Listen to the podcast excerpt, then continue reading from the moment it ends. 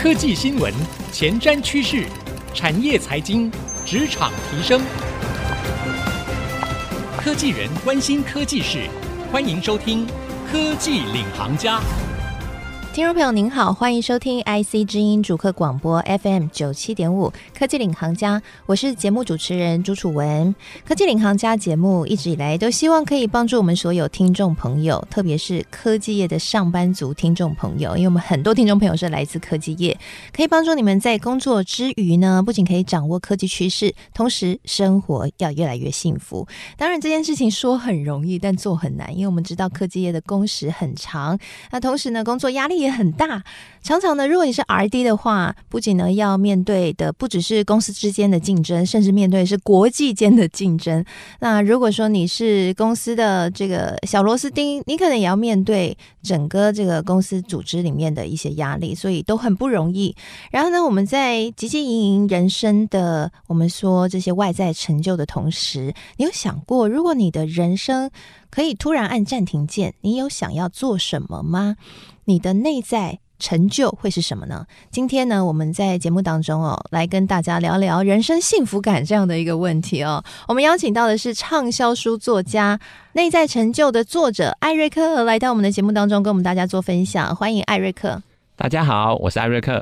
好，我们先跟大家介绍一下艾瑞克。或许呢，您如果是爱书人的话，您早就已经认识艾瑞克了。因为艾瑞克呢，他不仅常年都在推广阅读哦，而且呢，他出的书可以说是本本畅销。那最近呢，金石堂的总榜才刚公布，那他所出的《内在原力》这一本书呢，就超越了非常热销的《原子习惯》，拿到了总榜的第一名。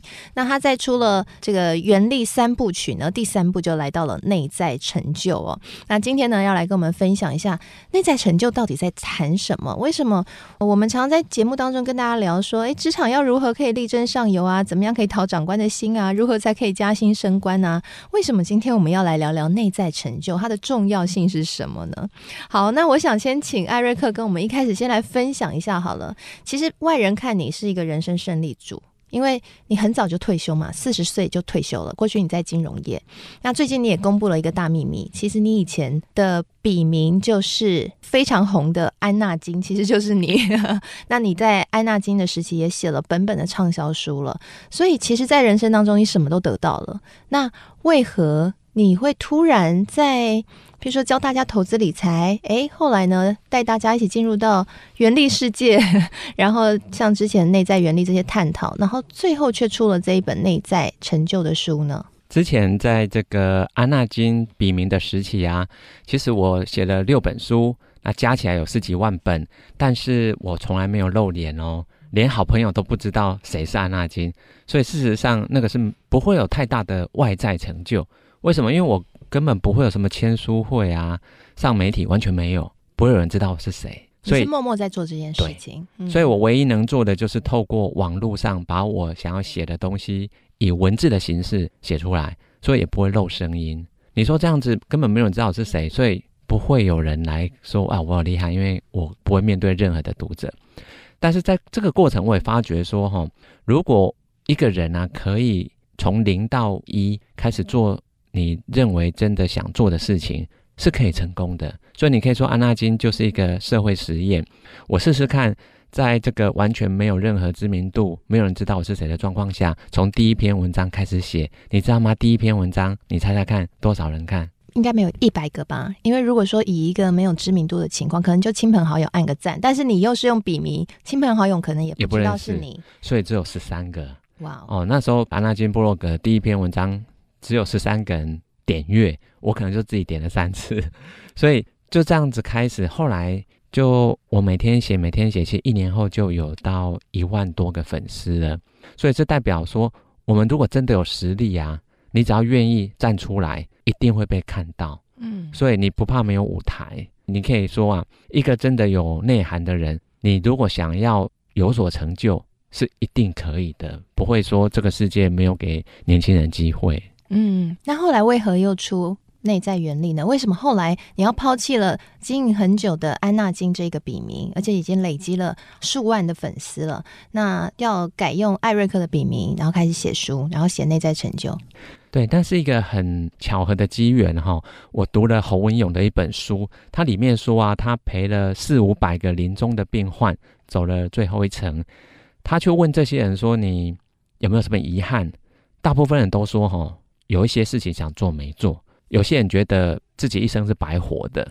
所以洪勇听了这么多人的这些感慨以后，他就发觉，以后只要是他人生中遇到这种需要跟内在的成就或外在的成就有关的，他总是会选择内在的成就，嗯、那才是真正我们人生到最后不会遗憾的关键所在。所以内在成就跟外在成就差异在哪里？我在书的第二十二页啊，列了一张表哦，很多人都说蛮好用的，因为我把常见的八种外在成就都有列出来，我很快念几个给你听听看哦。比如说，第一个是成为有名的人、有钱的人。第二个是进入一个知名的机构，获得人人称羡的职位，哦，后面还有六个。那其实我在演讲的时候啊，我就会请听众眼睛闭起来，问他们说啦：你曾经吼有过这个目标或理想，就是成为一个有名的人或有钱的人，你可以举手一下。哎，我告诉你，八成的人都举手，我自己也举手，因为有钱有名有什么不好啊？直觉会觉得好像还不错。对。可是当我告诉他们还有另外一个选项哦。这个选项是，当你无法跟刚刚的同时满足的时候，那你要哪一个？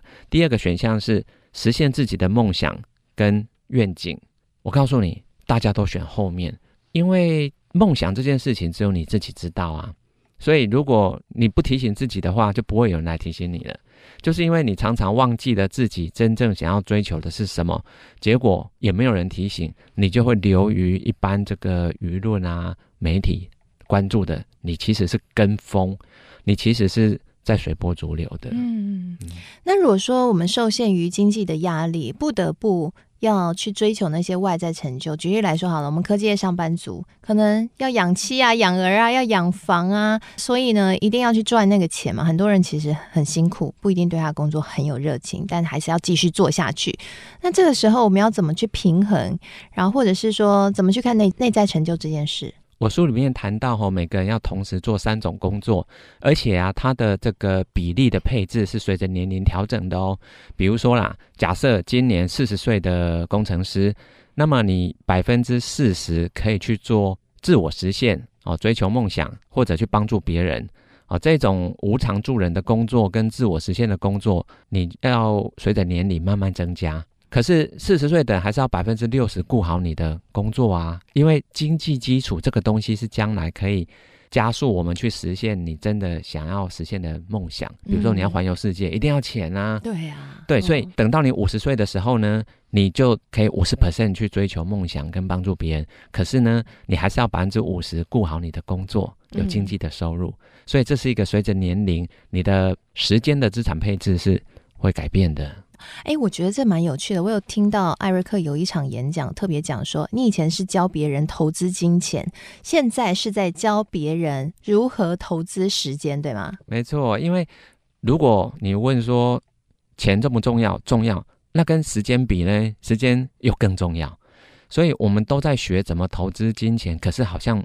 没什么认真在学怎么投资时间，所以我刚刚说的这个三种工作啊，也就是在时间的一个投资比率上面，我们要好好的学习怎么达到一个最佳化。嗯，那问题来了，为什么我们一定要去追求内在成就呢？举例来说，像刚刚讲的，可能也有一些人会觉得说。那我不要去做无偿工作啊，我就是做有偿的工作，然后每天吃美食，然后去旅游就好啦。我干嘛一定要去追求内在成就呢？到底内在成就对我们个人来说重要性在哪？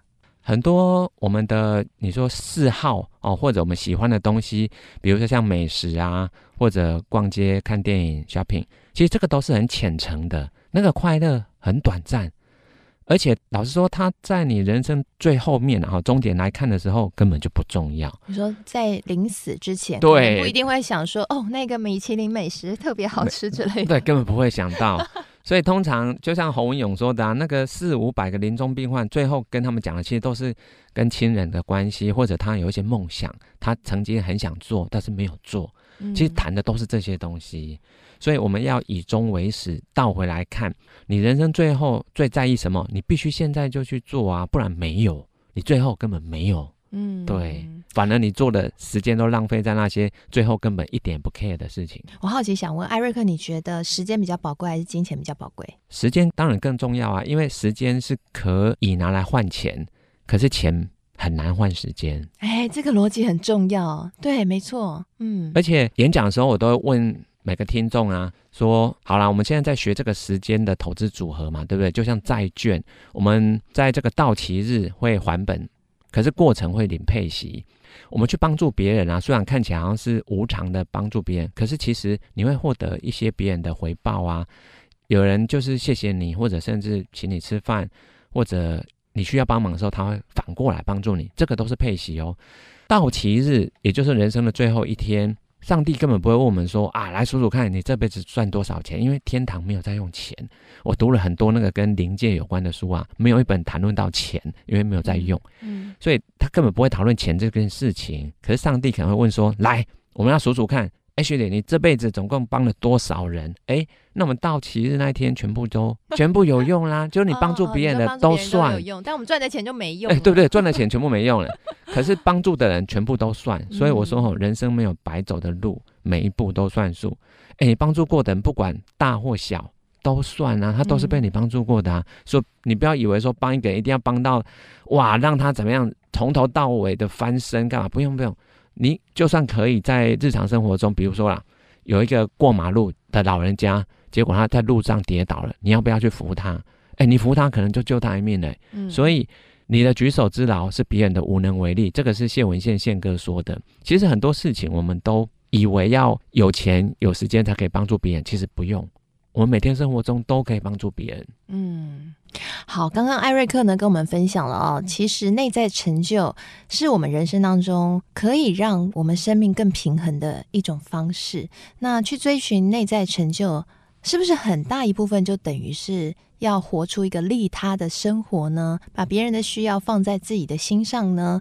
那到底，如果我今天就是一个能力不足的人，或者时间不足的人，我们上班族可能很忙哦。那我还可以在我的紧凑繁忙的生活当中去活出内在成就吗？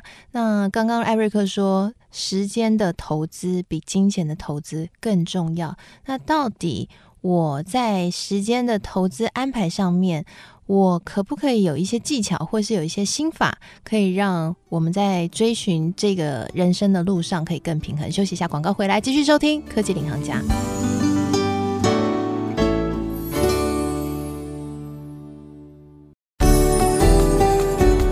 回到科技领航家，我们今天节目呢，为各位邀请到一位畅销书作家、内在成就的作者艾瑞克来到我们节目当中。艾瑞克呢，他过去哦是多本畅销书的作家，几乎是著作等身，非常多本。那他同时也是 TMBA 的创办人。那他过去呢，在金融界呃非常多年时间，很早就财富自由了，但他一直都非常热衷于推广阅读。近年来呢，写了很多本畅销书，都跟原力系列。也有关，就是探讨在人怎么样去可以过一个成功的人生，又追求幸福。那今天来到我们节目，跟我们一起来分享，到底我们要如何维持一个有幸福感的人生？那刚刚呢，在节目上半集的时候，艾瑞克跟我们分享了，其实他写这一本书《内在成就》呢，就是教大家如何投资时间。那他给了一个心法，就是。我们呢，必须把助人的时间算一个 percentage，大概以你的岁数为一个基准点，对不对？举例来说，艾瑞克一个四十岁的中年男子，那他做无偿工作或是利他工作，帮助别人，在他的人生时间的安排里面，应该要占四十 percent，这样对不对？没错，也就是一百减掉你的年龄，才是你真的花在赚钱的。嗯啊，比如说二十岁的人，那你一百减二十等于八十，所以二十岁刚毕业的年轻人，你要八成在认真工作，累积财富，因为这些财富是将来你要自我实现跟帮助别人的时候才有比较好的基础。嗯，那如果说我们现在有心这样做，但是实在是忙到不可开交，举例来说，我可能现在是一个一个主管，下面带了非常多的人。那我可能每天光是起床睁眼上班到回家都已经半夜了，我根本没有时间去做这种事情。那你觉得我该怎么办？是要去把现在的工作辞了吗？还是找一份新的工作吗？还是说我可以做什么调配，然后来让自己也可以过一个平衡的生活。确实，很多上班族已经忙到根本没有办法兼顾家人跟这个别人啊，嗯，哦，所以自顾不暇的状况。但是我在书的第二十二页有列出了内在成就，有很多项目，比如说啦，第二项是充分让自己的才华与天赋获得发挥。所以刚刚您提到，如果是一个主管呢、啊，虽然他很忙，他如果要在工作以外额外去帮助别人，可能没时间了。可是他工作以内就可以帮助别人啦、啊。嗯，他让自己的部署除了升迁啊、加薪以外，老实说，你升迁跟加薪是有限的啊，一年只有一次嘛。对，而且要竞争啊，不是每个人都会升迁啊，可能一个 team 五个人，最多一个人升迁，或者一个当主管而已啊。所以。你如果可以让你的五个部署都能够实现他的梦想，在他的工作上把他的天赋跟才华能够发挥，被很多人看到，其实他们是会获得内在成就的。那你这个就是在帮助他们实现。他们的理想了，哎，所以，我们对于内在成就的思考呢，其实不用被框限住哦。在我们现有的工作当中，嗯、我们举个例子，有另外一本书讲到仆人式领导，其实这也是一种内在成就的实现，对不对？哇，所以其实内在成就是我们随时都可以去追寻的。只要想想我们如何把我们现在过的生活和我们的手上的工作可以对他人有益，那这都是一种内在成就的实现。嗯、对，所以我会说啦，心中有神。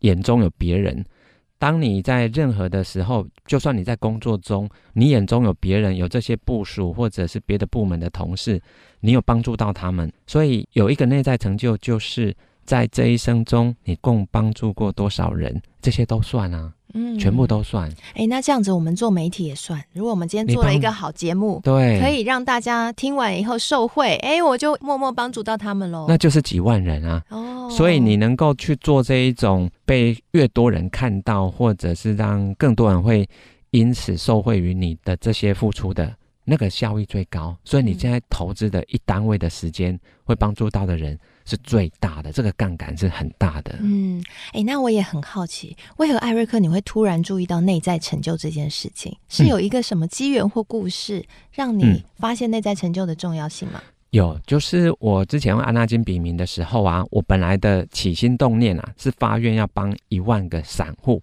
因为一万个散户背后就是一万个家庭啊。嗯，如果能够帮到一万个散户，我就会觉得。人生好像很圆满，但是我告诉你哦，后来我真的做到了，嗯，因为我后来写的那个书卖了十几万本嘛，嗯，然后我的社团有将近三万人，我就是估计，就算只有一部分有获得帮助，这个帮助只要有任何一点的往好的方向走都算啊，嗯，所以这样就有一万人，但是我已经实现了这个，你说起心动念或者自我实现了，我发觉，诶，就像侯文勇哦，他有一句话真的是。很震撼我。他说：“是我们关心的范围造就了能力的极限。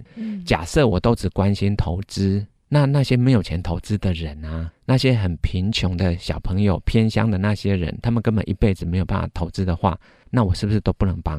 可是我以前小时候就是偏乡的孩子啊，我以前小时候是曾经窝在书店的角落，没有钱买书，很怕被店员赶走的那一种贫穷的小孩，所以。”我没办法帮我自己啊！我要怎么帮助我以前曾经是那样子的可怜人呢？所以我后来就发觉，我如果一直写投资的东西啊，帮助到的是有钱人，会更有钱。嗯、但是侯文勇说，原来是我们关心的范围造就了能力的极限，所以我就打掉了这个所谓的范围，我就不再局限投资人了。所以我写内在原力或内在成就是要帮助所有的人，只要你能够因为这本书。你的想法改变了，你的选择会改变啊，行为也会改变，你的习惯也会改变，你一生的路径就改变了。对，我们的想法会影响我们的行动，我们的行动会影响我们的未来，所以你现在做的事情就是要影响大家的想法，去帮助这些人未来可以更好。那我也很好奇哦，最后是不是可以跟我们分享一下？那我们在执行这样的一个过程当中，其实看起来好像就是一个方向选定了，往那里去就好。可是我相信过程绝对不容易，就像艾瑞克你选这一条路，一定也不容易。第一，你要能够去克服掉原本原本的成就，譬如说 像你的安娜金的笔名已经有那么多粉丝了，哎，其实很多人经营就会想说，那边粉丝灌进来不就好了吗？我要完全重新成立一个新的品牌，艾瑞克要重新从零开始打造，多辛苦啊！那你要能够舍，然后第二是。可能别人也会有一些意见和声音，那你自己怎么去面对这些事情？有没有什么工具和心法，你可以教给我们大家？嗯，有舍才有得啊！如果我继续用安娜金的笔名写啊，因为大家会存留在一个刻板印象，就是财经专家。可是你知道吗？内在原力啊，它一上市，我就先拿到了这个金石堂年度风云人物的新势力作家。这个新势力作家相当于最佳新人奖。所以大概就是你出第一本书一炮而红的那个才可以。所以也是因为我放下了安娜金，从零开始用艾瑞克这个笔名独立写了一本书《内在原理》，就成为了一个新势力作家。然后我又受邀到很多的学校去演讲哦，这些学校有高中国中，甚至是小学。你想想看，如果是小学那些孩子们找一个财经作家安娜金，其实要把一个。投资圈的人找到学校，大家可能会有点存疑啦。嗯，对，因为太商业了。可是如果我是艾瑞克，是完全没有包袱的状况，你知道吗？我这两年来已经去了一百多间学校，哇，一百多一百多间学校去演讲。嗯，所以你说你不放下以前那些，你没有办法成就更高的自己。嗯，所以当初就有想到这些考量吗？当时我也是犹豫了大概一两年吧。哦，犹豫很久。对，但是我就发觉一定要以终为始啊，因为我们人生到最后，你 care 的根本就不是那些名，因为那些名这个东西是变来变去的。内在成就里面有一个很简单的方法去区分什么叫外在成就，就是光来自他人。好，所以别人打在你身上的光，它随时会关掉啊，嗯，它会移到别人的身上去，你完全没办法控制。但是内在成就是发自内心的光，所以就算你自己一个人随时独处，也都会感到觉得嗯很开心啊，所以很愉快，也不会有什么所谓的竞争的这件事情。因为外在成就那个舞台跟镁光灯只会给少数的赢家，嗯，可是内在成就是给每个人的。嗯，你只要有个梦想，你在实现的过程，你就会获得内在成就了。所以啊，有一只蚂蚁啦，哈，它立志要去西方朝圣。然后他就走着走着，路上遇到个动物，这个动物就问他说：“哎，蚂蚁啊，你知不知道你走了一辈子，可能也到不了那里？”蚂蚁就跟他说：“哎，可是我每天走在这路上都很快乐啊，我就算死在朝圣的路上，我都觉得很幸福。嗯，这就是内在成就。哇，所以内在成就是过程导向。嗯，它跟一般我们所谓的名利啊，那个是结果导向，是很不一样的。是，那你刚刚有提到以终为始的思考很重要，那你现在的终点在哪里？我在安娜金封笔决定用艾瑞克笔名的时候，我心中是有设定一个要帮助十万个人，嗯，帮助十万个人，其实他们会影响十万个家庭嘛。但是内在原力已经卖了七万本了，所以天下文化跟我合作写内在成就的时候，其实我们都知道这个不是内在系列的第三部曲哦，应该说原力系列，然后内在原力是首部曲，然后原力效应是二部曲，内在成就其实是独立的。一本书哦，oh. 嗯，但是呢，你要说它是第三部曲也算可以啦，因为我原本是打算还要再等两三年后，等我帮助超过十万人的时候，再把那个心得写出来，一定会不同。对，所以我还没有到那个境界，目前还不能写第三部曲，所以我先抛砖引玉，提出了内在成就这个你说命题，让更多人可以来讨论，好好的去思考，是不是每个人都有一个梦想跟你的使命。还有你自己的旅程，你只要去实现了，你其实人生就圆满了。是，好，非常谢谢艾瑞克今天的分享啊！就像艾瑞克最后讲的，如果你可以找到你的天命，你的人生就圆满了。但找到还不够，还需要我们的行动，而这行动可能需要一些舍才会有得。但是这个得可以让你自己心里有光，这个光照着你，不管一个人或是两个人，你都可以安然自在。那也祝福我们所有听众朋友都可以找到自己内心的光。谢谢艾瑞克来到我们的节目当中，谢谢，也谢谢。所有听众朋友收听这一期节目，我是楚文，我们下次再会喽，拜拜。拜拜。